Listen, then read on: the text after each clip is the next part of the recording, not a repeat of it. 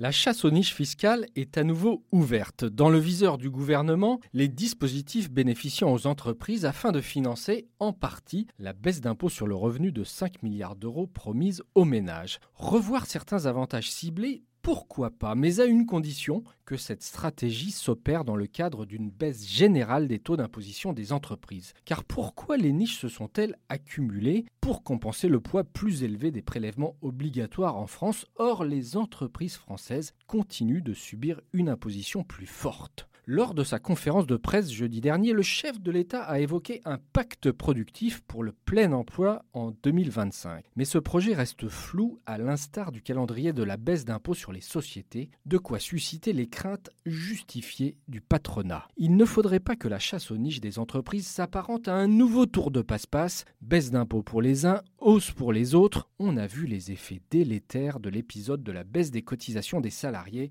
financé par la hausse de la CSG. Le chiffre un peu décevant de la croissance au premier trimestre vient par ailleurs rappeler les risques d'un soutien de la demande qui ne s'accompagnerait pas de mesures solides en faveur de l'offre. Une baisse des impôts de production est donc nécessaire dans le cadre du pacte évoqué par le chef de l'État. Elle pourrait alors s'accompagner d'un coup de rabot sur les niches et notamment les taux réduits sur les carburants dont bénéficient certains secteurs industriels. Il sera en effet incontournable de revoir ces allègements fiscaux qui envoient un signal prix contraire à l'objectif de réduction des émissions de CO2, mais attention, là encore, à ne pas agir trop brutalement. Retrouvez tous les podcasts des échos sur votre application de podcast préférée ou sur leséchos.fr.